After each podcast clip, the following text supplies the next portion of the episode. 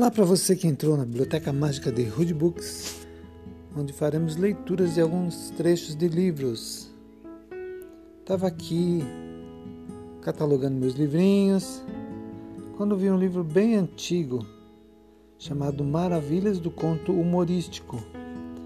Daí escolhi um conto de Machado de Assis para ler para vocês.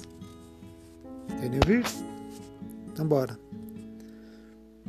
Vou divulgar uma anedota, mas uma anedota no genuíno sentido do vocábulo. O que eu vulgo ampliou as histórias de pura invenção. Esta é verdadeira. Podia citar algumas pessoas que a sabem tão bem como eu. Nem ela andou recôndita, senão por falta de um espírito repousado que lhe achasse a filosofia. Como deveis saber, há em todas as coisas um sentido filosófico. Charlie Carlyle descobriu o dos coletes, ou, mais propriamente, o do vestiário. E ninguém ignora que os números muito antes da loteria Ipiranga formavam o sistema de Pitágoras. Pela minha parte, creio ter decifrado esse caso de empréstimo e desver se me engano. E para começar, emendemos Sêneca. Cada dia, ao parecer daquele moralista, é em si mesmo uma vida singular, por outros termos, de uma vida dentro da vida. por outros termos, uma vida dentro da vida. Não digo que não, mas porque não acrescentou ele muitas vezes uma só hora e a representação de uma vida inteira?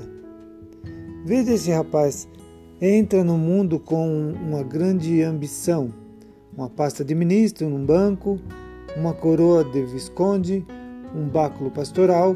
Há 50 anos vamos achá-lo simples, apontador de alfândega o sacristão da roça. Tudo isso se passou em 30 anos. Pode algum Balzac metê-lo em 300 páginas? Porque não há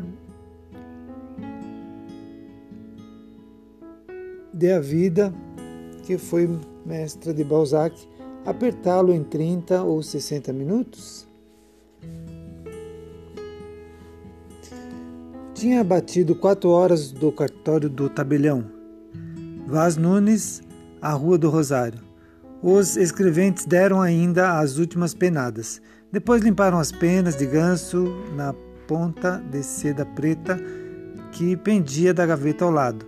Fecharam as gavetas, consertaram os papéis, arrumaram os livros, lavaram as mãos. Alguns que mudavam de paletó à entrada despiram o do trabalho e enfiaram o da rua.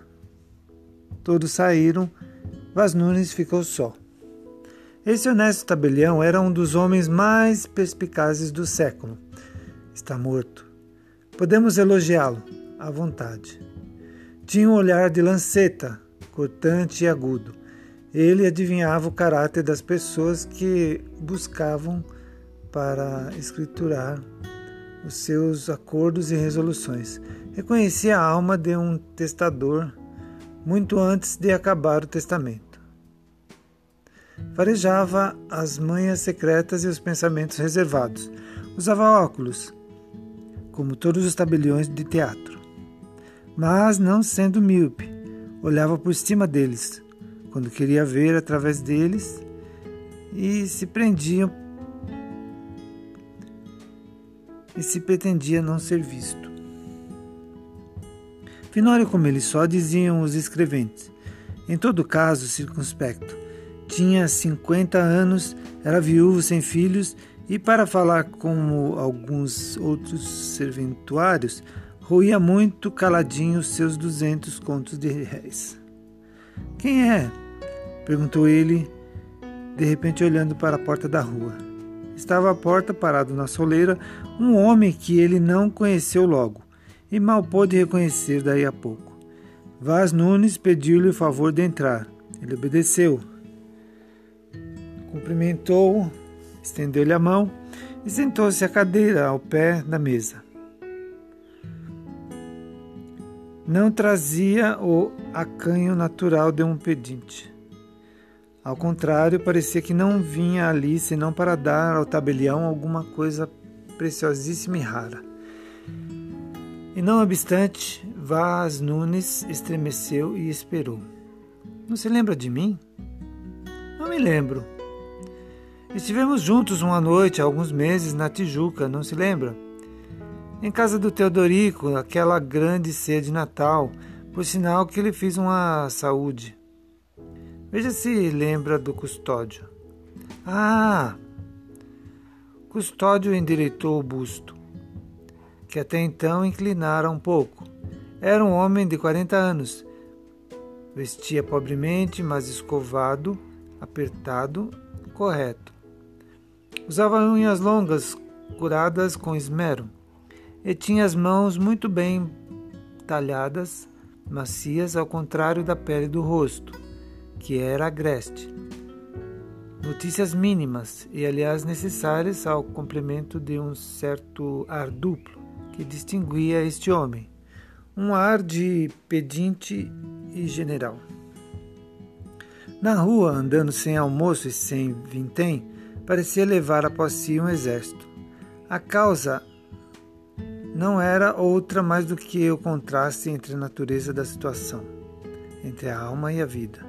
Esse custódio nascera com a vocação da riqueza, sem a vocação do trabalho.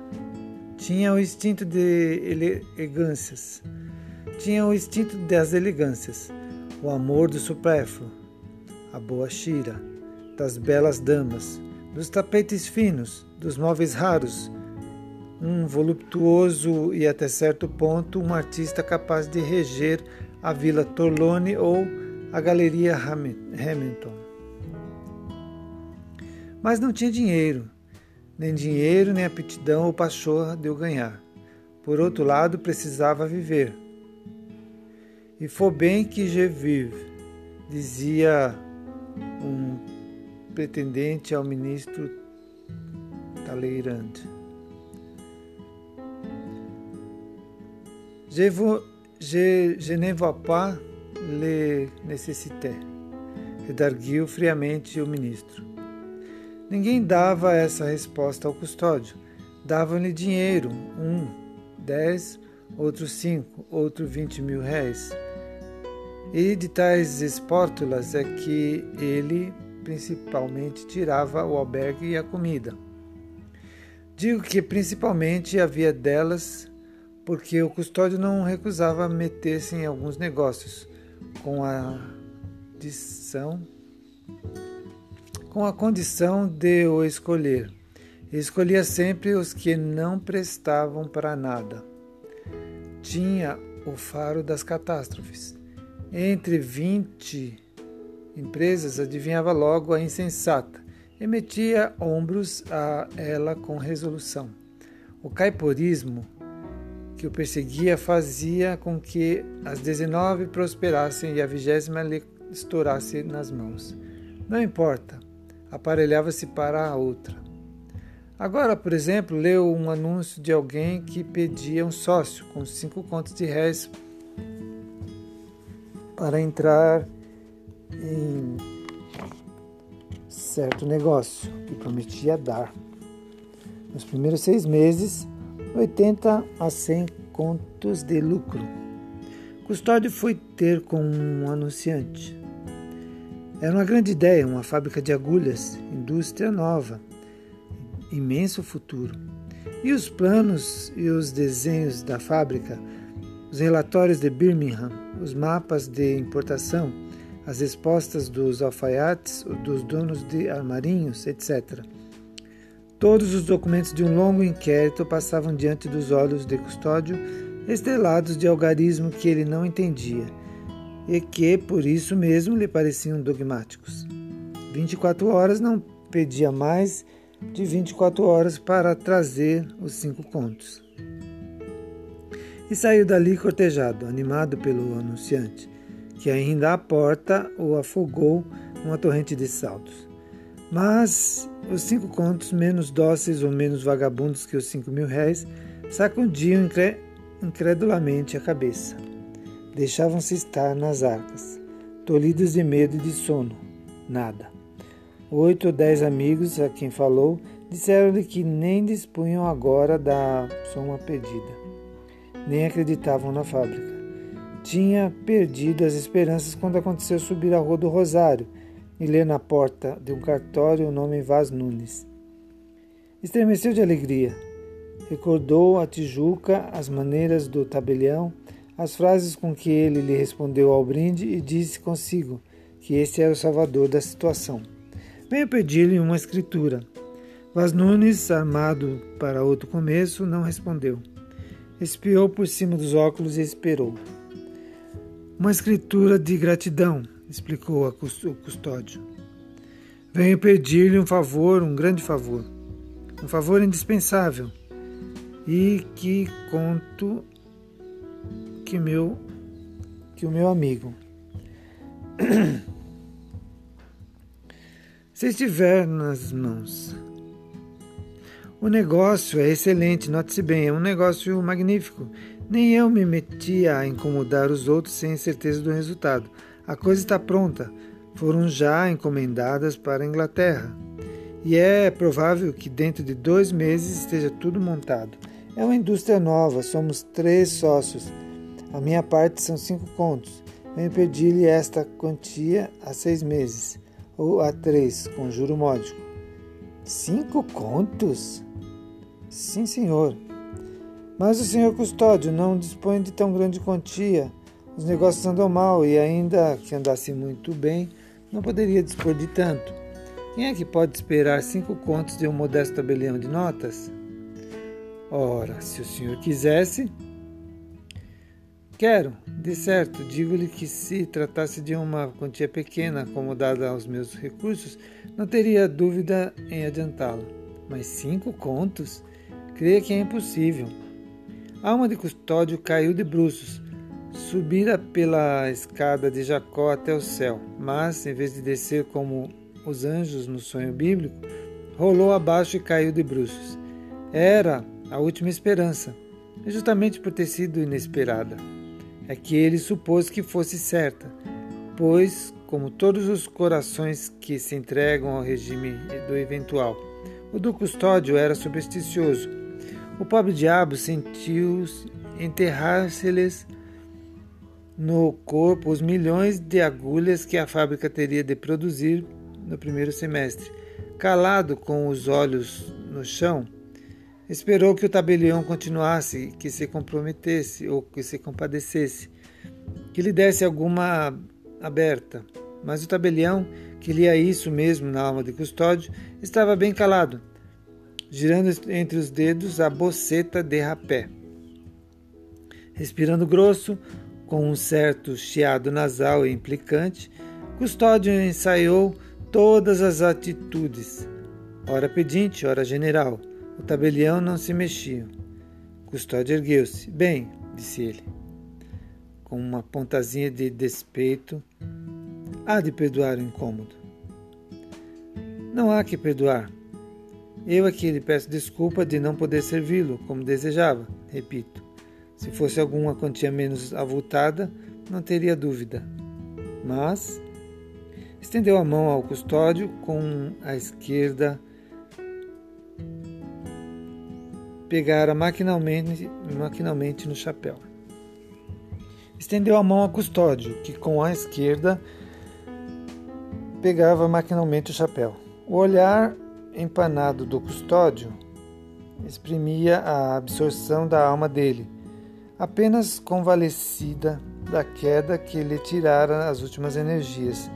Nenhuma escada misteriosa, nenhum céu, tudo voara a um piparote do tabelião. Adeus, agulhas. A realidade veio tomá-lo, outra vez com suas unhas de bronze. Tinha de voltar ao precário, ao adventício, às velhas contas, com os grandes zeros arregalados e os cifrões retorcidos à laia de orelhas, que continuariam a fitá-lo e a ouvi-lo, a ouvi-lo e a fitá-lo alongando para ele os algarismos implacáveis de fome. Que queda, que abismo! Desenganado, olhou para o tabelião com um gesto de despedida, mas uma ideia súbita clareou.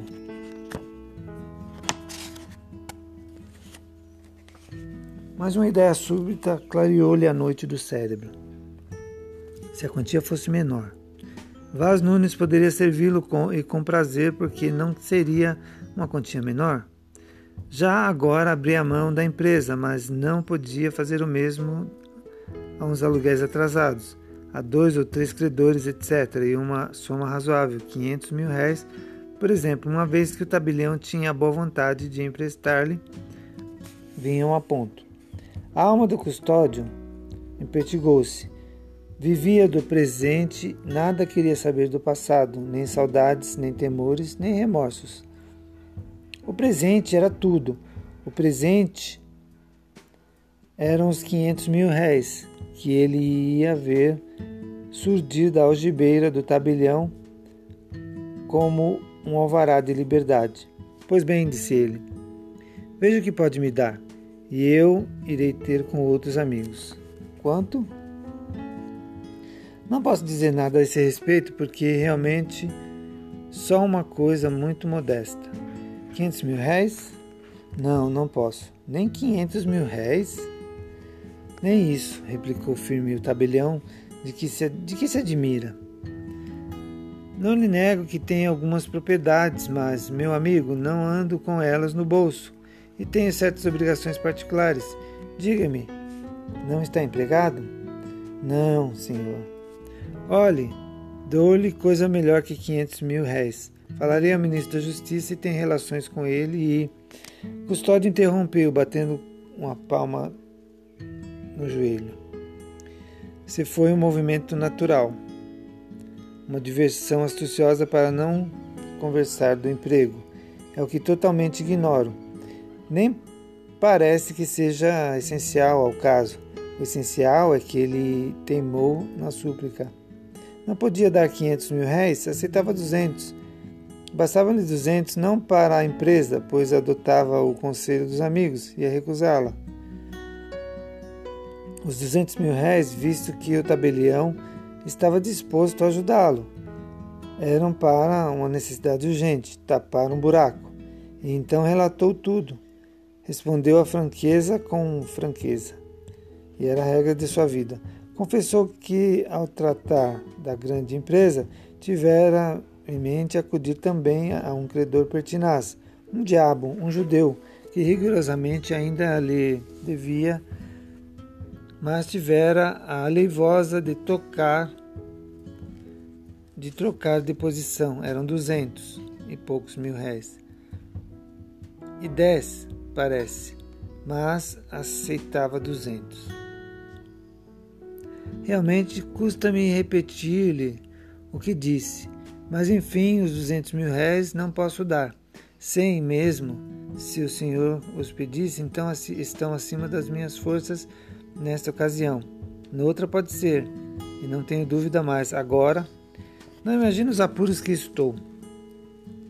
Nem cem, repito, tenho tido muitas dificuldades nesses últimos tempos. Sociedades, subscrições, maçonaria, custa-lhe crer, não é? Naturalmente, um proprietário. Mas, meu amigo, é muito bom ter casas. O senhor é que não conta os estragos, os concertos, as penas d'água, as décimas, os segundos, o seguro, os calotes, etc. São os buracos do pote, por onde vai a maior parte da água. Talvez um pote. Tivesse um pote, suspirou custódio. Não, digo que não. O que digo é que não basta ter casas para não ter cuidados, despesas e até credores. Creio, senhor, que também tenho credores. Nem cem mil réis? Nem cem mil réis.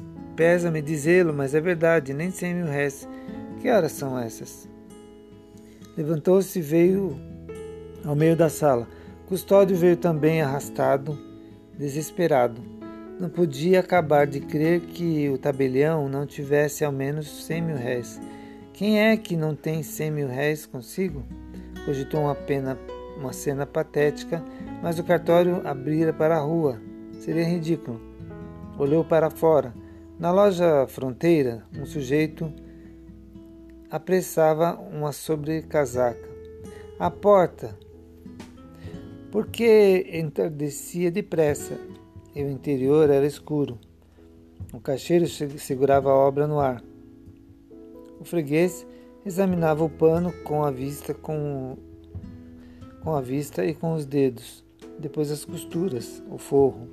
Esse incidente rasgou-lhe o horizonte novo.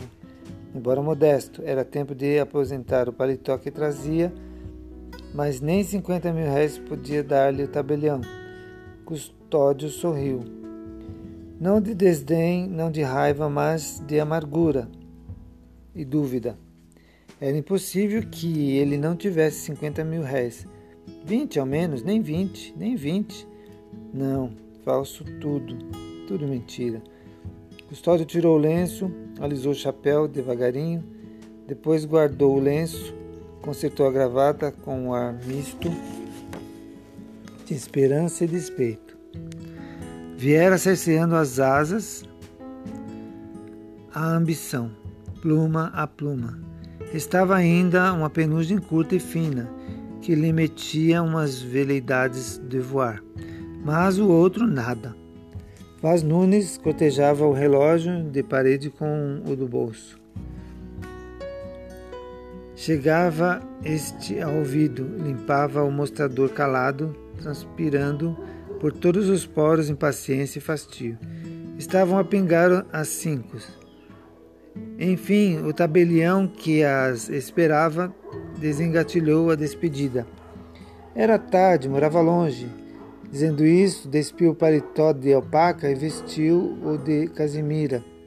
Mudou de um para o outro a boceta de rapé.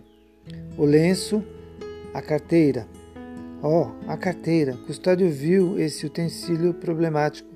Apalpou-o com os olhos Invejou a alpaca, invejou a casimira, quis ser a algibeira, quis ser o couro, a matéria mesma do precioso receptáculo.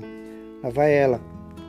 Mergulhou de todo no bolso do peito esquerdo.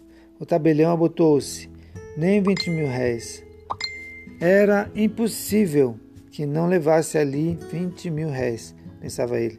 Não diria duzentos, mas vinte, dez que fossem. Pronto, disse-lhe Nunes, com o chapéu na cabeça. Era fatal o instante. Nenhuma palavra do tabelião, um convite ao menos para jantar, nada. Findara tudo. Mas os momentos supremos pedem energias supremas. Custódio sentiu toda a força desse lugar comum e súbito. Como um tiro, perguntou ao tabelião se não lhe podia dar ao menos dez mil réis. Quer ver? Etabilhão desabotou o paletó, tirou a carteira, abriu e mostrou-lhe duas notas de cinco mil réis. Não tenho mais, disse ele. O que posso é reparti-las com o senhor. Dou-lhe uma de cinco e fico com a outra. Serve-lhe. Custódio aceitou os cinco mil réis, não triste ou de má cara, mas risonho, palpitante, como se viesse de conquistar a Ásia Menor. Era o jantar certo. Estendeu a mão ao outro, agradeceu-lhe o obsequio, despediu-se até breve. Um até breve, cheio de afirmações implícitas. Depois saiu. O pedinte esvaiu-se à porta do cartório. O general é que foi por ali abaixo, pisando rijo, encarando fraternalmente os ingleses do comércio que subiam a rua para transportarem os arrebaldes. Os arrabaldes. Nunca o céu lhe pareceu tão azul, nem a tarde tão límpida. Todos os homens traziam na retina a alma da hospitalidade.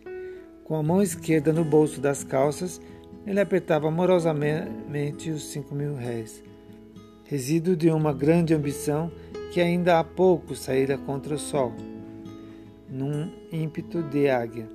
Era e ora habita modestamente as asas de um frango rasteiro. Esse foi o texto de Machado de Assis, que pretendia ser uma piada, mas não me pareceu uma piada. Estranha. Bueno, Por aqui acaba essa leitura, espero que tenham gostado. Até mais. Um abraço a todos. Meu nome é Rude Santos, sou organizador de bibliotecas particulares, bibliotecário. Um abraço a todos.